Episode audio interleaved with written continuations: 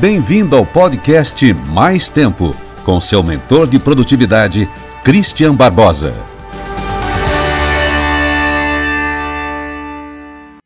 Como tirar suas ideias do papel, da cabeça e colocar em ação de verdade? Como que você faz para colocar aquela ideia que você está já há um tempão para acontecer no mundo real e não ficar apenas cheio de desculpas. Eu quero falar sobre um assunto super comum, de pergunta de um monte de gente, um assunto que eu venho trabalhando aí nos últimos anos, até lancei um livro que fala um pouco sobre isso, que é o Equilíbrio Resultados, que é como que você pode tirar suas ideias da cabeça para colocá-las no mundo real e fazer a coisa acontecer. Né? E eu não falo isso simplesmente porque eu li um livro, fui num palco e falei. Eu, há mais de 20 anos, comecei a empreender com tecnologia e quando eu criei minha empresa lá atrás, quando eu tinha 15 anos, essa empresa chamava Blue Eagle e eu comecei a tirar várias ideias da cabeça para criar produtos de software. Hoje eu também ajudo as empresas que eu sou investidor anjo, que eu mentoro, a tirar as coisas da cabeça e colocar em prática de verdade. E tive uma boa experiência quando eu estava morando lá no Vale do Silício, em São Francisco, como que as startups lá fazem a coisa acontecer. E usei, obviamente, para as minhas startups também. Esse assunto é grande, mas eu quero elencar para você aqui pelo menos cinco coisas para você fazer para começar a tirar suas ideias da cabeça e colocar em execução de verdade. A primeira coisa que você tem que entender para tirar suas ideias da cabeça é entender o seguinte: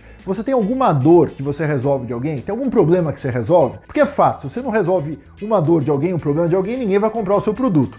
Há um tempo atrás, o Google criou aquele Google Glass, não sei se você lembra disso, que era um óculos que as pessoas podiam ver imagens, é, coisas, enfim, eles tinham um monte de ideias ali voltadas naquele Google Glass, até colocar na execução. Mas micou, ninguém acabou comprando o produto, apesar de ser bem legal, eles estão até falando de relançar aí esse produto em algum momento. Mas qual que era o problema naquela época? Ele era uma coisa bacana, mas é que ninguém tinha aquela necessidade muito forte.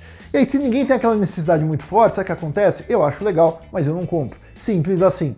Então você tem que ter o seguinte: será que eu tenho um problema que eu estou resolvendo? Porque às vezes tem 4, 5 ideias. Se você achar uma ideia que resolve um problema de muita gente, aí você tem uma oportunidade. Se você achar uma, uma, ideia que você resolve o problema de 100 pessoas, aí esquece, porque essa oportunidade não vai ser tão legal assim, talvez gaste seu tempo à toa. Segunda coisa, pensou na ideia? Não adianta querer fazer a ideia inteira, tem que fatiar essa ideia em pedacinhos. As pessoas querem fazer essas coisas demais. Então vamos dar um exemplo aqui. Você tem uma ideia de fazer comida orgânica dietética para cachorro. Você lançou essa ideia, falou, putz, meu cachorro é gordo, eu sei que tem um monte de gente com cachorrinhos gordos e eu vou fazer uma comida orgânica diet para o cachorrinho emagrecer. Uma ideia bacana. Primeira coisa, resolve o problema de muita gente? Acho que tem muito cachorro gordo no mundo e com certeza resolve. Não sei se é o mercado potencial, mas vamos pegar essa ideia como exemplo.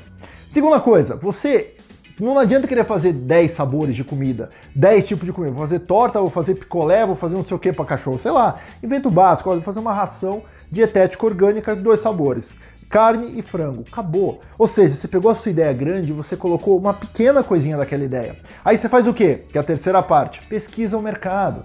Então eu falo assim: olha, vem cá, eu tô com uma ideia de fazer comida dietética para cachorro e vou lançar dois sabores, carne e frango. O que, que você acha disso? Fala com seus potenciais consumidores e entenda se eles realmente precisam desse negócio. Se eles te dão um, doc, um toque dizendo assim: ó, olha, frango é roubada. O meu cachorro não gosta de frango, mas ele adora carne e come peixe também. Então o que, que você faz? Em vez de fazer frango e carne, você vai fazer peixe e carne. E você refinou o seu produto antes mesmo de começar a fazer ele. Ou seja, você errou menos já entendendo que seu consumidor, as dores que seu consumidor, que o seu consumidor tem de verdade. Aí até aí, ok, muita gente chega nesse ponto. Aí é que a coisa, a cobra começa a fumar, que é o quê? O quarto passo, que é execução. Como que eu crio um plano de execução? Como que eu faço a coisa acontecer de verdade?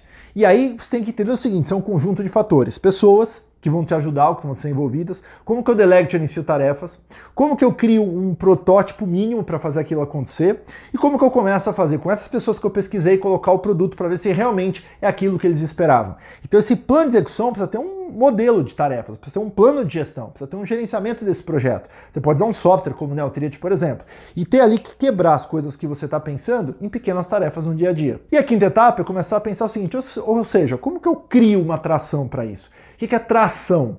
Tração é você literalmente tracionar o seu produto, empurrar o seu produto para vender. Porque toda startup tem sempre uma ideia incrível. Eu recebo ideias incríveis toda semana no meu e-mail. Cristian, estou com uma ideia incrível.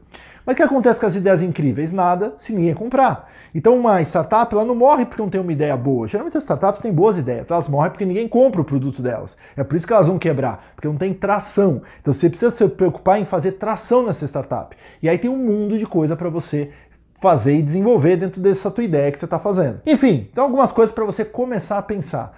Se você quer tirar as ideias do papel, você tem que pensar em determinar um problema, pesquisar as pessoas se realmente esse problema funciona, fatiar esse problema em pequenas partes e começar com uma pequena parte, fazer um plano de execução e um plano de tração, para você começar a fazer a ideia acontecer de verdade. Em algum momento eu faço um curso sobre esse assunto na cidade de São Paulo e talvez até online. Aqui embaixo tem um link com mais informações sobre esse curso, onde eu ensino durante um dia inteiro como que você vai fazer para tirar suas ideias do papel no workshop ali mão na massa mesmo para você fazer acontecer e entender comigo, com a minha experiência de mais de 20 anos aí, fazendo ideias saírem do papel, para te ajudar a fazer a sua ideia sair do papel também. E quem sabe, até arrumar um investidor, arrumar alguém que possa te ajudar a fazer a ideia acontecer muito mais rápido e com muito menos custo. Então clica aqui embaixo no link para saber mais informações. É isso aí, vou mandando, porque quem corre, as ideias ficam paradas ali na cabeça e não conseguem acontecer de verdade.